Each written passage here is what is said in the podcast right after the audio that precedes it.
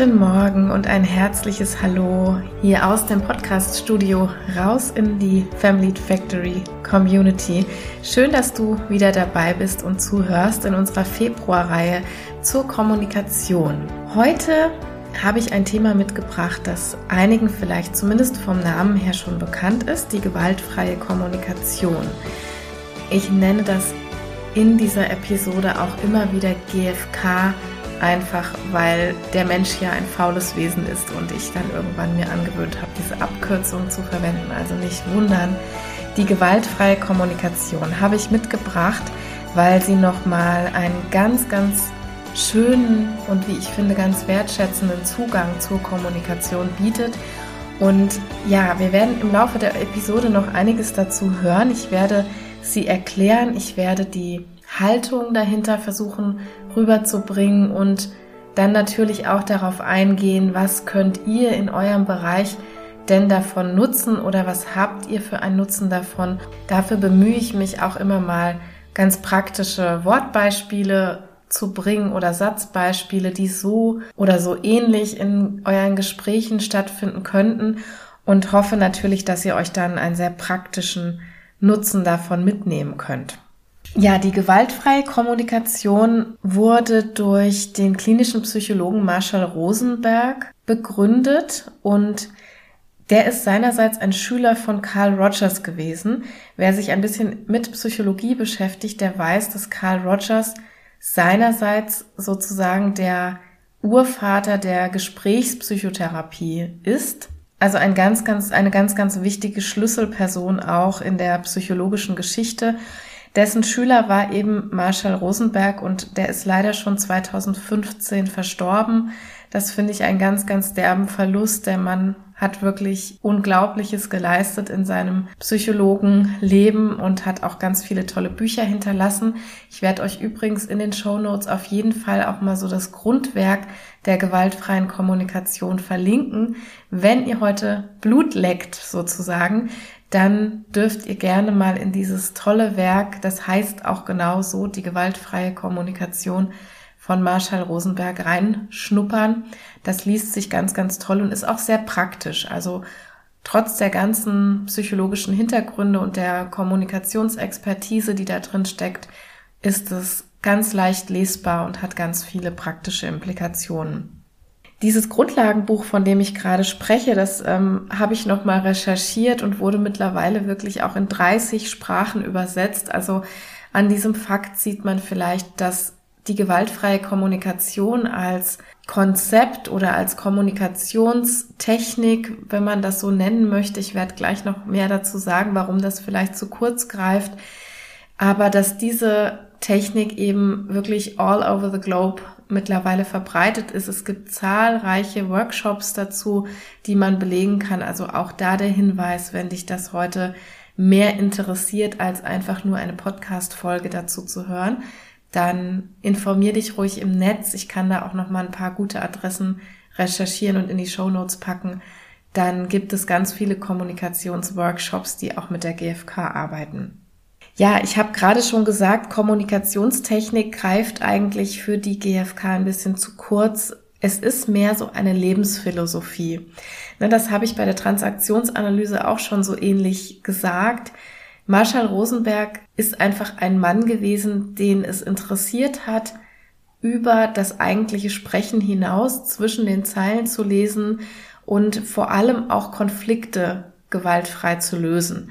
Also dahinter steckt eine ganz tolle Philosophie und es geht im Wesentlichen darum, anderen und sich selbst aber auch mit einer außerordentlich hohen Empathie zu begegnen. Und so könnte man gewaltfreie Kommunikation auch ein bisschen übersetzen, denn manche schrecken so vor diesem Begriff gewaltfrei zurück, weil sie Gewalt nur mit etwas assoziieren, was mit Fäusten oder mit einer großen, großen Aggression in den Worten stattfindet. Marshall Rosenberg definiert das ein bisschen feiner. Der sagt, Gewalt ist letztendlich in der Kommunikation immer dann, wenn sie nicht mitfühlend ist, wenn sie Zwang verbreitet, wenn Forderungen an andere gestellt werden, wenn andere abgeurteilt werden. Also all das zählt für ihn auch unter eine gewaltvolle Kommunikation und die GfK entsprechend könnten wir auch so bezeichnen, dass es hier um eine mitfühlende Kommunikation einfach geht.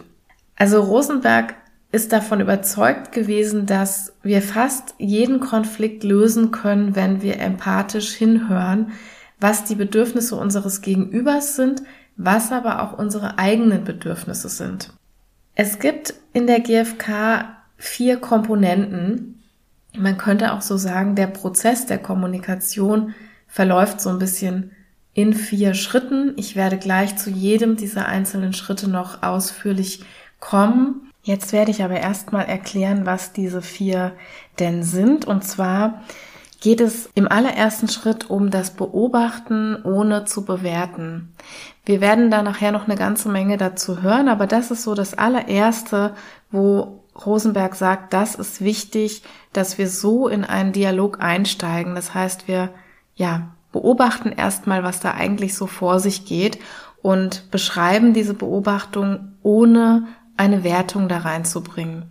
Das ist ganz schön knifflig und ihr werdet nachher an den Beispielen noch sehen, das ist ganz schön schwierig, denn wir Menschen sind eigentlich total darauf gepolt, sofort etwas zu bewerten. Ich habe das in der letzten Folge oder in den letzten beiden Folgen auch schon mehrfach angesprochen. Und dann geht's in den zweiten Schritt, da geht's nämlich dann darum, unsere eigenen Gefühle auszudrücken, wenn wir das, was wir da beobachten, sehen oder hören, was für Gefühle löst das in mir aus. Und im dritten Schritt dann Bedürfnisse hinter diesen Gefühlen zu erkennen.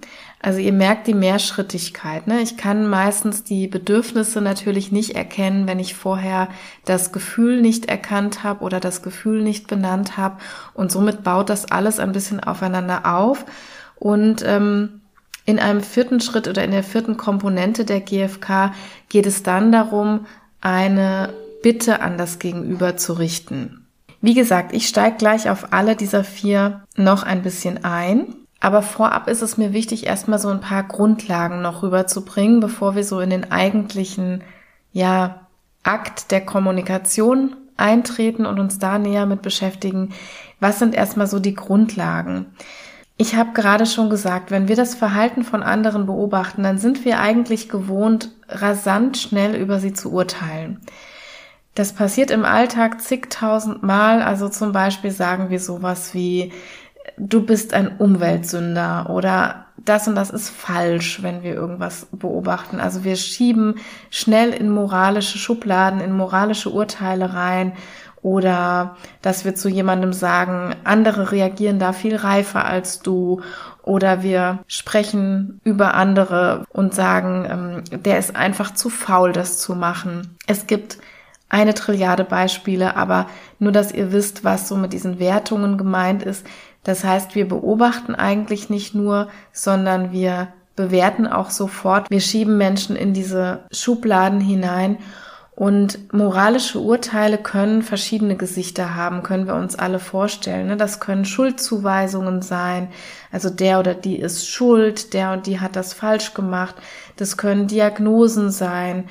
Also mit Diagnosen ist so etwas gemeint, wie dass wir sofort bewerten, warum tut der oder der das. Ne? Also du bist viel zu zwanghaft dazu, du bist total selbstverliebt und deshalb machst du das so. Das wäre so diese Diagnoseebene. Wir können abstempeln, ähm, wir richten, wir kritisieren Menschen, wir vergleichen Menschen. Eben das Beispiel, was ich hatte, die, die anderen sind viel reifer als du oder andere Kinder kriegen das doch auch hin. Ja, das sind so typische Vergleichssituationen. Wir stecken eben Menschen in Schubladen und viele andere moralische Urteile, die wir im Alltag so anwenden. Und ja, ganz bemerkenswert ist an der Stelle, dass wir eben die Ursache für Konflikte eigentlich immer in anderen Menschen sehen. Uns selbst behandeln wir da oft ein bisschen mit Samthandschuhen. So ein Beispiel könnte sein, wenn der Kollege, die Kollegin im Büro sehr auf Kleinigkeiten achtet, dann sagen wir, die ist zwanghaft. Und wenn ich selber aber sehr auf Kleinigkeiten achte, dann sagen wir gerne mal, der Kollege, die Kollegin ist schlampig. Also wir machen da einen Unterschied in unserem Kopf und in unserem Gefühl für die Tatsache, wer für Konflikte verantwortlich ist und ziehen da gerne immer das Außen heran. Und eine weitere Grundlage der GfK ist auf jeden Fall so die Grundhaltung, dass jeder und jede für seine oder ihre eigenen Gefühle und Gedanken und Handlungen verantwortlich ist. Das ist so ein Punkt, den habt ihr mittlerweile auch schon ganz, ganz oft in den anderen Folgen von mir gehört. Das ist in der Psychologie nämlich tatsächlich auch ein ja wichtiger Fakt, den man mit vielen, vielen PatientInnen auch herausarbeiten muss, weil wir Menschen eben so gepolt sind, dass wir alles gerne im Außen verantwortlich machen möchten. In unserer Sprache drücken wir aber zum Beispiel oft aus, dass jemand oder etwas anderes verantwortlich für das wäre, was wir tun. Ich gebe vielleicht wieder so ein paar Beispiele. Was könnte das sein, wenn wir das Externe verantwortlich machen? Zum Beispiel, ich trinke, weil ich Alkoholikerin bin. Ne? Das wäre so ein Punkt. Also eigentlich trinke ich, weil ich mich aktiv dafür entscheide zu trinken. Und wenn ich sage, weil ich Alkoholikerin bin, dann schiebe ich das extern auf eine Krankheit sozusagen. Oder ich habe das getan, weil das eine Anweisung vom Chef war. Ne? Auch der Klassiker. Im Dritten Reich haben wir diese Ausreden in Anführungsstrichen, diese Externalisierung ganz oft gehört. Ich habe Menschen gequält, gefoltert oder sogar getötet, weil es ein Befehl war. Oder ich muss das tun, weil ich eine Mutter bin. Ja, Punkt, Punkt, Punkt. Also das wären alles so typische Externalisierungen, wie wir dazu sagen. Also wir schieben die Verantwortung für unser Tun ins Außen zu einer Person oder zu einer Sache und da ist die GfK ganz stark daran interessiert, dass wir da ein bisschen hinter die Fassade blicken und da wieder selbst in Verantwortung kommen und selbst diese Verantwortung für unsere Handlungen, Gefühle, aber Gedanken auch übernehmen. Marshall Rosenberg macht hier ein ganz tolles Angebot, nämlich immer dann, wenn wir so in der Externalisierung landen, besser zu sagen, ich entscheide mich dazu, Punkt, Punkt, Punkt, weil ich XY möchte. Und wenn wir in diese Formulierung kommen, dann kommen wir ganz, ganz stark, das hört man auch schon, wenn man sich das vielleicht so mal ein Beispiel in diese Platzhalter setzt, da kommen wir ganz stark in die Selbstverantwortung und das fällt natürlich nicht immer leicht. Ne? Genau genommen fällt uns das verdammt schwer, weil wir eben gewohnt sind, in die andere Richtung zu gehen und weil das manchmal für Menschen auch sehr selbstwertdienlich ist, die Verantwortung im Außen zu suchen, denn das schützt mich natürlich immer. Wenn ich die Verantwortung von mir weise und sage, das war eine Krankheit, das muss ich tun, weil das meine Rolle ist oder das muss ich tun, weil das eine Anweisung ist, dann bin ich erstmal da raus ne? und dann muss ich sozusagen auch gar nichts verändern. Und die GfK schaut da aber genau hin und wenn wir das so machen wie vorgeschlagen, wenn ich zum Beispiel sage, ich entscheide mich dazu, Alkohol zu trinken, weil ich meine Gefühle damit verdrängen möchte, dann habe ich da ein ganz, ganz großes Stück Verantwortung übernommen und dann komme ich vor allem auch an meine Bedürfnisse und an meine Gefühle ran, die da hinter diesem offensichtlichen Verhalten stehen. Da werden wir gleich noch zu kommen. Aber ich finde das zumindest eine schöne Variante, wenn wir üben wollen, erfolgreicher, deeskalierender, in dem Fall jetzt mitfühlender zu kommunizieren, dann ist das hier in der GfK ein wesentlicher Schritt. Also ihr werdet noch sehen im Verlauf jetzt, dass wir in der GfK nicht nur eben empathisch mit dem Gegenüber sein sollen und wollen, sondern dass wir da ganz nah und ganz sehr auch in Kontakt kommen mit unseren eigenen Gefühlen, mit unseren eigenen Bedürfnissen und Hintergründen. Also das hat auch was sehr Selbstoffenbarendes. Und deswegen finde ich diese Kommunikationsform, wenn man es mal so nennen will, auch so wertvoll und so faszinierend. Ja, und ein letzter Punkt zu den Grundlagen ist vielleicht noch wichtig zu sagen, dass wir mit der GfK, wenn wir uns darauf einlassen und wenn wir die verstehen und auch irgendwann praktizieren möchten, die Grundhaltung übernehmen, dass wir niemanden manipulieren wollen und auch vor allem niemanden manipulieren können. Ja, also das heißt, das Ziel ist es zu erreichen, dass jemand etwas wirklich zu unserer Bereicherung tut, ohne aber Druck oder Angst zu spüren vor den Konsequenzen, sondern weil unser Gegenüber mitfühlt, was unser Bedürfnis ist. Und aus diesem Hintergrund heraus würde Marshall Rosenberg zumindest auch ganz klar sagen, jegliche Form von Belohnung und Bestrafung ist eigentlich auch gewaltsam, weil es eine Manipulation ist und ja, weil es mit Konsequenzen arbeitet. Und sobald wir eine Bitte äußern, die aber eigentlich mit einer Konsequenz belegt ist, manipulieren wir. Ja, streng genommen, immer wenn wir zu unseren Kindern sagen, würdest du mir bitte mal die Milch aus der Küche holen? Dann ist bei uns da eigentlich nicht im Hinterkopf, dass das Kind jetzt Nein sagen dürfte, sondern eigentlich ist das eine Forderung. Und eigentlich hat es eine Konsequenz, wenn das Kind das nicht tut. Ne, zum Beispiel sind wir irgendwie eingeschnappt oder vielleicht schimpfen wir dann oder was auch immer.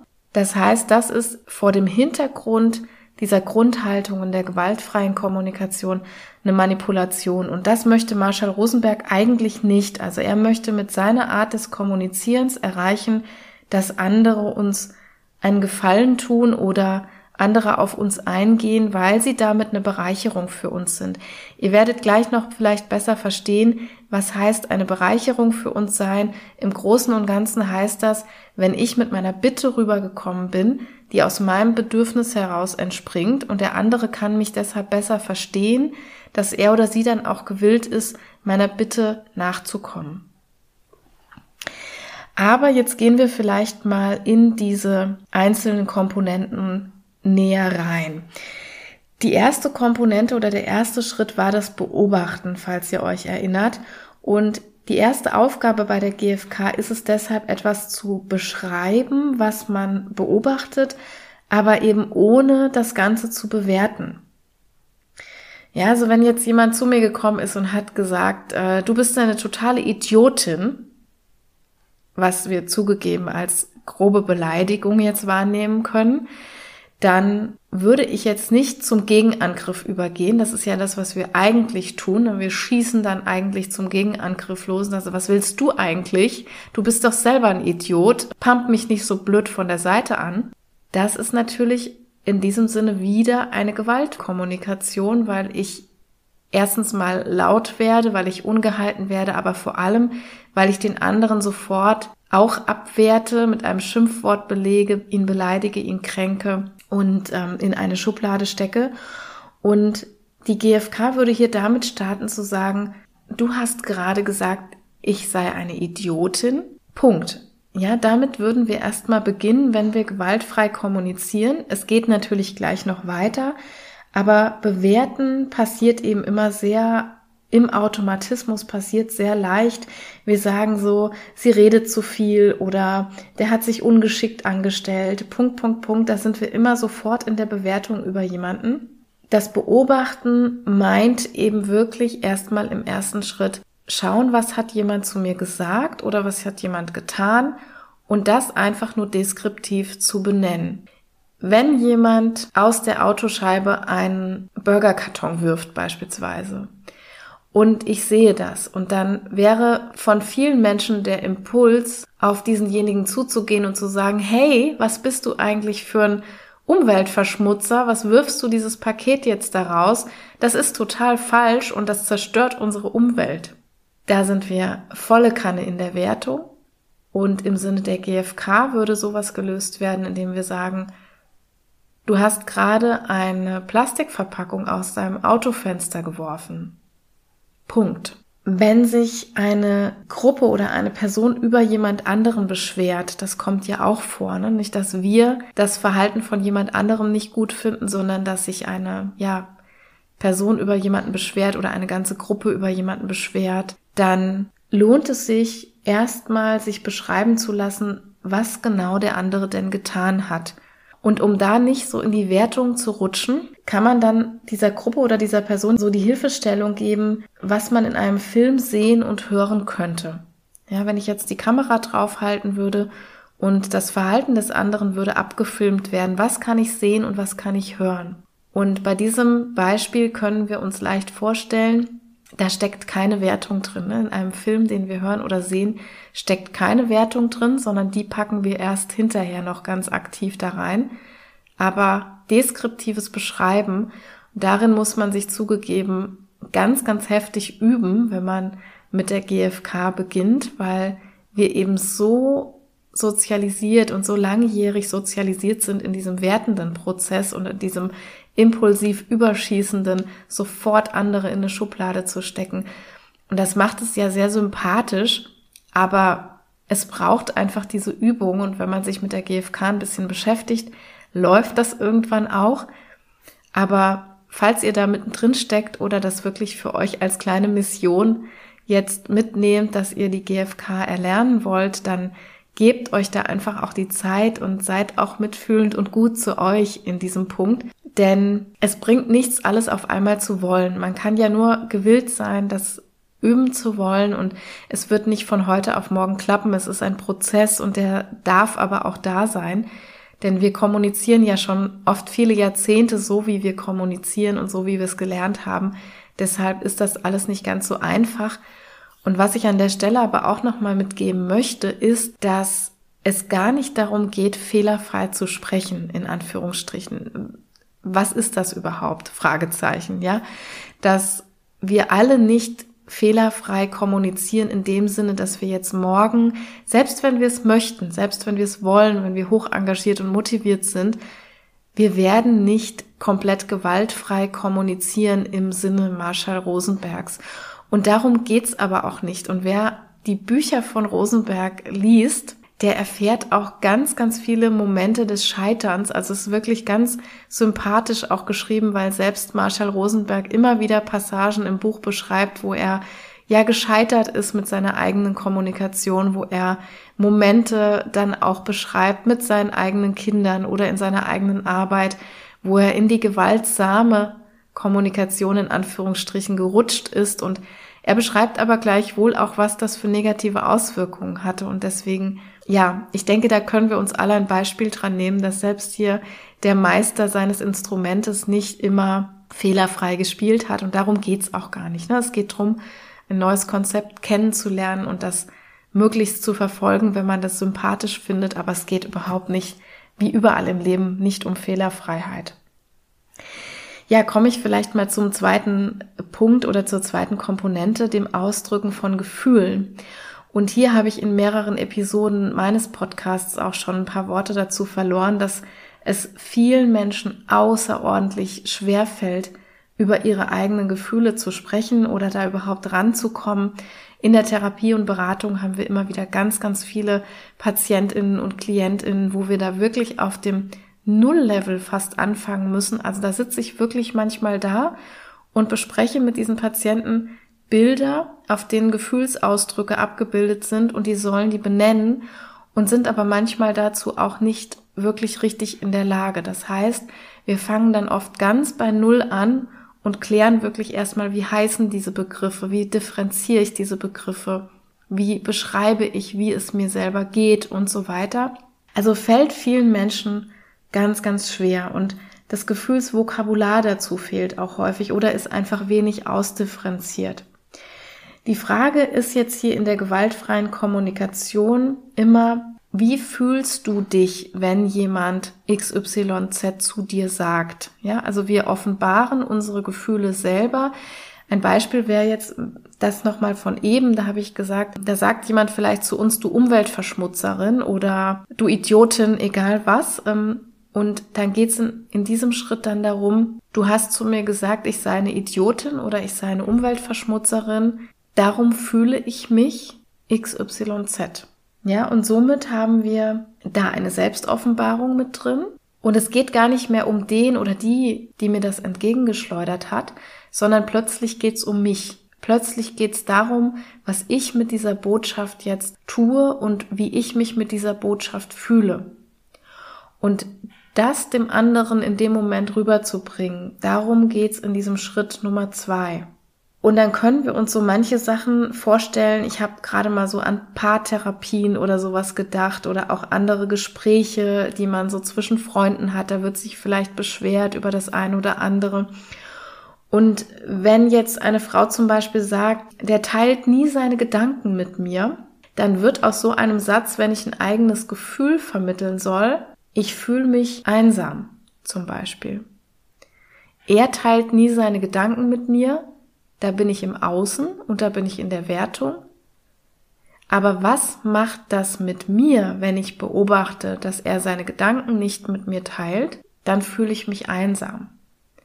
Ja, und indem ich dieses Gefühl rüberbringe, ich fühle mich einsam, da bin ich bei mir und da bin ich in der Selbstoffenbarung.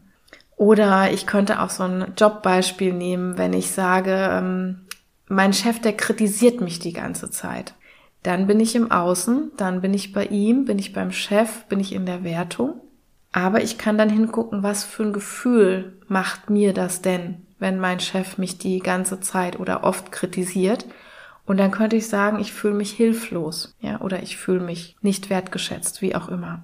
Indem wir das machen, in diesem zweiten Schritt, indem wir ins eigene Gefühl gehen, raus sind aus der eigentlichen gewerteten Botschaft und unser Gefühl mitteilen, da kriegen wir in der Kommunikation schon einen ganz, ganz deutlichen Twist hin.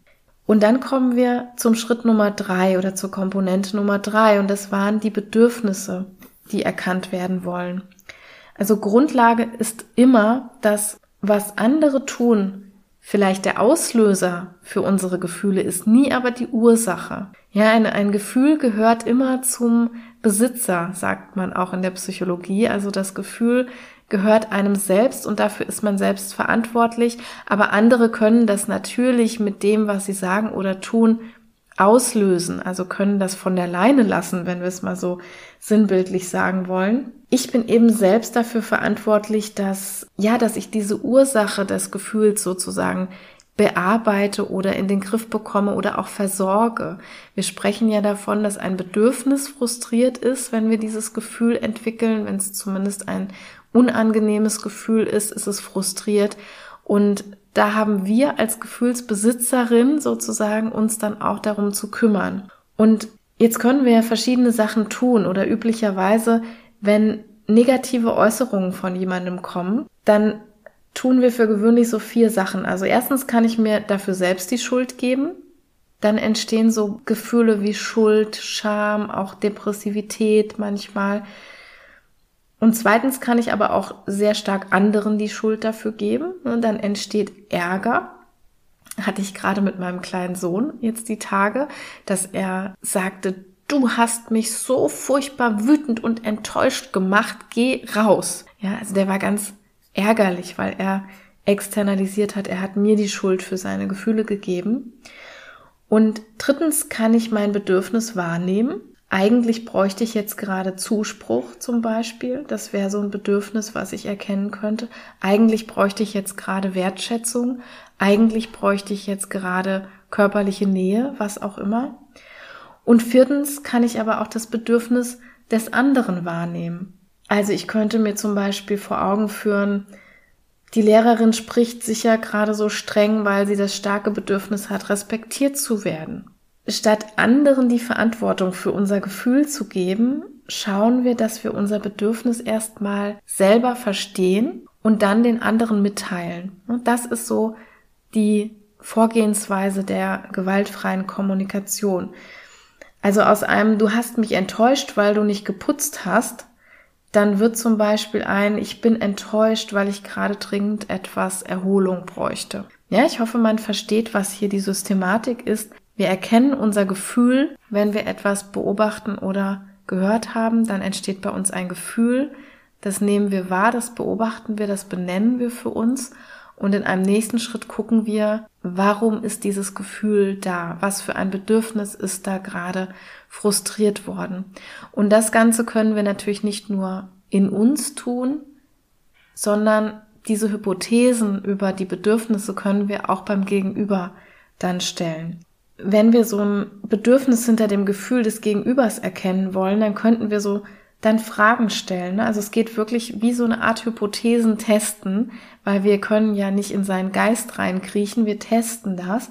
Und dann könnten wir so Fragen stellen wie, bist du so wütend, weil du eigentlich gern deine Privatsphäre jetzt gewahrt hättest? Das wäre so eine Frage nach, wo kommt dieses heftige Gefühl jetzt eigentlich her? Ne? Was ist da für ein Bedürfnis und was ist da vielleicht frustriert? So ähnlich habe ich das in der Transaktionsanalyse bei dem einen oder anderen Beispiel auch schon mal erwähnt. Wenn du magst, dann hör auch gern da noch mal rein. Was hierbei noch so ein wichtiger Punkt sein kann bei den Bedürfnissen, ist, dass wir aus dieser Erziehung heraus oft auch die Verantwortung für die Gefühle anderer versuchen zu übernehmen. Also bei Kindern hören wir zum Beispiel öfters mal sowas wie, ich bin brav, damit Mama sich freut. Das wäre jetzt so bei Marshall Rosenberg dieses erste Stadium, das ist so die, das, was er emotionale Versklavung nennt. Also im Prinzip Versklavung deshalb, weil wir emotional an die Bedürfnisse anderer gekoppelt sind und uns dementsprechend verhalten, damit der oder die emotional zu einem gewissen Zustand gelangt. Und das ist eben häufiger auch bei Kindern, aber nicht nur, natürlich auch in Partnerschaften und so weiter kommt das vor, dass wir uns emotional versklaven, dass wir etwas tun, damit er oder sie nicht eingeschnappt ist, nicht traurig ist, nicht enttäuscht ist beispielsweise. Das wäre alles sowas, was unter dieser emotionalen Versklavung fallen würde. Und ähm, im Stadium zwei werden wir sozusagen ärgerlich, ne, dass wir sagen, wir grenzen uns da total davon ab, dass wir sagen, das ist dein Problem, da kümmere ich mich jetzt überhaupt nicht drum, ob du dich schlecht fühlst, das ist deine Kiste, nicht mein Zirkus, nicht meine Affen. Das wäre so das Stadium zwei, in das wir rutschen, wo viel Ärger eben dahinter steckt. Und erst im Stadium drei sagt Rosenberg, werden wir sozusagen befreit. Das heißt, wir reagieren auf die Gefühle des anderen mit Mitgefühl statt mit Schuld oder Scham, was wir normalerweise eher aus der Sozialisation so kennengelernt haben. Also da möchte man im Prinzip hin, dass man so aus diesen ersten beiden Stadien rauskommt, dass wir uns nicht mehr emotional versklaven, dass wir sehr wohl trennen können zwischen den Bedürfnissen anderer und dass die selber dafür verantwortlich sind und unseren eigenen Bedürfnissen, dass wir aber auch anderen nicht einfach mit ihrem frustrierten Bedürfnis stehen lassen, sondern dass wir dann darauf eingehen können, ohne selber negative Gefühle zu fühlen, aber uns doch mit Mitgefühl daran zu beteiligen. Ja, und Zuletzt gibt's eben noch diese vierte Komponente und da habe ich eben schon davon gesprochen, dass wir dann zuletzt eine Bitte an andere richten. Also so schließt der GFK-Prozess schließlich ab. Und diese große Frage dahinter ist sozusagen an das Gegenüber gerichtet, was kann er oder sie oder was kann die Gruppe tun, das mich bereichert oder mir eben hilft, mein Bedürfnis zu erfüllen. Das klingt jetzt vielleicht noch furchtbar unkonkret, aber ganz wichtig ist, dass diese Bitte im Sinne der GfK eben keine Forderung ist. Wir sprechen ganz, ganz oft, wenn ihr euch da mal selber hinterfragt und ich kann mir da auch an die eigene Nase fassen, wir sprechen ganz oft Bitten aus, beziehungsweise wir sprechen Forderungen aus, die als Bitte getarnt sind, wenn wir das mal so sagen wollen. Denn eine Forderung zielt eben immer auf die Einhaltung ab. Ne? Wenn wir die nicht befolgen, dann drohen Konsequenzen. Ich habe es eben schon gesagt. Wenn wir Kinder bitten, den Müll rauszubringen, stellen wir damit oft eine Forderung. Also bitten, akzeptieren, ein Nein muss man da einfach ganz kritisch sagen. Und wie oft akzeptieren wir wirklich ein Nein, wenn wir andere Menschen um etwas bitten? Also hier würde die GfK ganz klar sagen, eine Bitte, die wir an andere richten, die hat immer die Möglichkeit auf der anderen Seite, dass die nicht erfüllt wird und es ist eben keine Forderung. Es sollte immer klar werden, um was wir bitten. Und oft bleibt das sehr vage und sehr unklar. Marshall Rosenberg, ich, ich klaue jetzt mal ein Beispiel aus einem seiner Bücher, der sagt aus einer Sitzung, wo ein Ehepaar sich sehr im Konflikt befand, dass die Frau zum Beispiel sich so schwer tat, eine Bitte zu formulieren und sie hat dann so Sachen gesagt wie, ich möchte, dass du mich so sein lässt, wie ich bin. Hier muss man sagen, ne, das Gegenüber braucht einfach dann eine klare Handlungsanweisung. Was kann er oder sie konkret tun, damit ich meinem Bedürfnis näher komme. Zum Beispiel, ich bitte dich darum, dass du mich auch einlädst. In Klammern, damit ich meiner Zugehörigkeit sicherer bin. Das könnte jetzt aus so einem äh, Kontext entspringen, wie dass ich total enttäuscht, frustriert, traurig werde, weil irgendwie alle eine Einladung bekommen haben, nur ich nicht. Vorher, ohne die GfK, würden wir vielleicht ganz verächtlich über jemanden sprechen. Ne? Entweder zu dieser Mistparty will ich sowieso nicht kommen oder alle lädste ein, das sieht dir wieder ähnlich, alle lädste ein, nur mich nicht. Und hier würden wir mit der Bitte vielleicht sagen, bitte dich darum, dass du mich auch einlädst und dahinter steht, das Zugehörigkeitsbedürfnis ist frustriert. Und damit ich mich auch wieder zugehörig fühlen kann zu eurer Gruppe, würde ich gerne auch eingeladen werden. Etwas anderes, worum ich meine Familie zum Beispiel immer wieder bitte, ist, dass ich sage, ich möchte gerne, dass du einen Helm trägst. Und da steht in Klammern dahinter, damit ich mehr Sicherheit habe. Ja, damit ich mir weniger Sorgen machen muss, aber wenn es als Bedürfnis ausgedrückt würde, dann würde ich sagen, damit ich mein Sicherheitsbedürfnis befriedigen kann, bitte ich dich, dass du den Helm trägst. Gefährliche Signalwörter sind im Hinblick auf diese Bitten immer, wenn wir so im Kopf haben, ich verdiene XY oder er sollte jetzt XY oder ich bin dazu berechtigt, das oder sie müsste doch. Wenn wir so diese Signalwörter im Kopf haben, und da kann sich keiner so richtig von frei machen, aber ihr könnt mal drauf achten, wenn die in eurem Kopf erscheinen, dann werden daraus automatisch Forderungen und keine Bitten. Ne, wenn ich so im Kopf habe, sie müsste doch eigentlich mit ihren 13 Jahren jetzt regelmäßig das und das machen. Oder ich verdiene einfach, dass man hier jetzt für mich den Hausputz erledigt oder was auch immer dann werden das automatisch keine Bitten im Sinne der GfK. Dann sind das automatisch Forderungen und wenn diese Forderungen dann nicht erfüllt werden, dann bin ich sauer, dann bin ich frustriert, dann bin ich ärgerlich, wütend, enttäuscht, was auch immer. Und dann kriegen die anderen das meistens auch sehr unschön wieder gespiegelt. Also das sind die vier Komponenten der GfK gewesen. Ich wiederhole die nochmal ganz kurz. Am Anfang kommen wir ins Beobachten, ins deskriptive Beobachten, ohne zu werten. Wir erklären erstmal, was haben wir da gehört oder gesehen, so wie wir es in einem Film beispielsweise sehen und hören könnten. Und im zweiten Anlauf dann kann ich mir anschauen, was für ein Gefühl löst das denn bei mir aus, wenn ich das gesagt bekomme oder wenn du das zu mir sagst, wenn die Gruppe das zu mir sagt oder wenn ich etwas einfach nur beobachte. Ne? Das Beispiel, wenn jemand Müll aus dem Autofenster wirft. Was löst das für ein Gefühl in mir aus? Im dritten Schritt geht es dann damit weiter, die Bedürfnisse zu analysieren. Welches Bedürfnis ist denn in mir da gerade angeknipst worden, dass dieses heftige Gefühl in mir entsteht? Und genauso kann ich das auf den anderen anwenden. Welches Bedürfnis wird er oder sie wohl haben, wenn er so ein Gefühl hier gerade zeigt. Wenn er oder sie so wütend ist, wenn er oder sie so traurig ist, wenn er oder sie so ängstlich, unsicher ist, was auch immer das betrifft, wir können uns überlegen, eine Hypothese darüber bilden zumindest, was für ein Bedürfnis ist da gerade in dem anderen angeknipst. Und das können wir hinterfragen. Ne? Bist du gerade so wütend, weil? Bist du gerade so traurig, weil?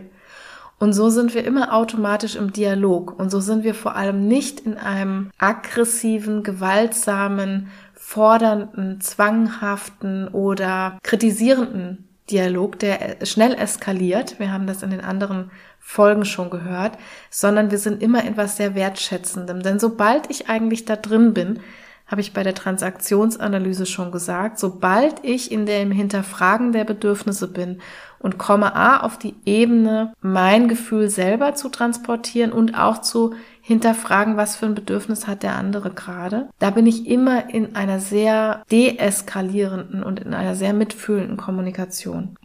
Ja, und zuletzt mit der Bitte abzuschließen, also was wünschen wir uns jetzt eigentlich? Was ist unsere ehrliche, authentische Bitte, um unser Bedürfnis hier irgendwie doch noch gestillt zu bekommen? Was kann der andere oder was können die anderen jetzt in dem Moment für mich tun, sozusagen? Das sind die vier Schritte, die wir in der GfK durchlaufen. Das war natürlich jetzt ein Schnelldurchlauf und ich hoffe aber trotzdem, dass ihr gut verstehen konntet, auch mit den Beispielen, was die gewaltfreie Kommunikation eigentlich möchte. Und ja, könnt das in eure Alltagsleben, in eure Job- und Privatsituationen übertragen. Wenn das jemanden tiefergreifend interessiert, dann würde ich wirklich, wirklich das Buch ans Herz legen. Das kann man so fast in einem Rutsch durchlesen. So interessant ist das, wenn man sich beherzt mit diesem Thema auseinandersetzt. Ich verlinke euch das alles nochmal, wie schon gesagt. Und jetzt kann ich mich erstmal bei euch verabschieden. Ich danke für eure Aufmerksamkeit. Wenn jemand noch Fragen, Anregungen, Rückmeldungen hat, kontaktiert mich gerne. Ihr findet alle Kanäle in den Show Notes, wo ihr mich erreichen könnt. E-Mail, Homepage und die Social Media Kanäle.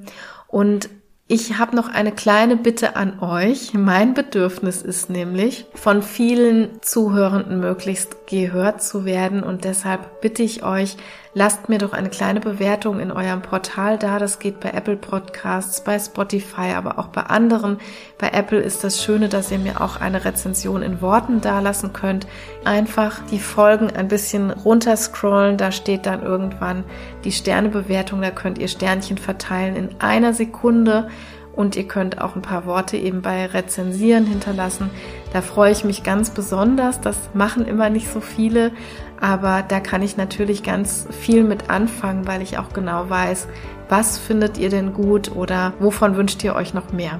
Nächste Woche gibt es dann noch eine letzte Folge im Bereich der Kommunikation, dann aber nochmal zu einem ganz anderen Thema. Dann geht es auch nicht um eine spezielle Technik oder Haltung, sondern lasst euch überraschen. Das fällt auch noch auf jeden Fall in diesen Bereich und kann ganz wertvoll sein, auch für euch im Job, vor allem wenn ihr Vorgesetztenfunktion habt, aber auch wenn ihr Angestellte seid und natürlich auch für das Privatleben. Ich verrate aber nicht zu viel, bleibt dran. Am Montag gibt es die neue Folge pünktlich hier morgens um 5 in der Family Factory. Habt eine wunderschöne Restwoche. Tschüss!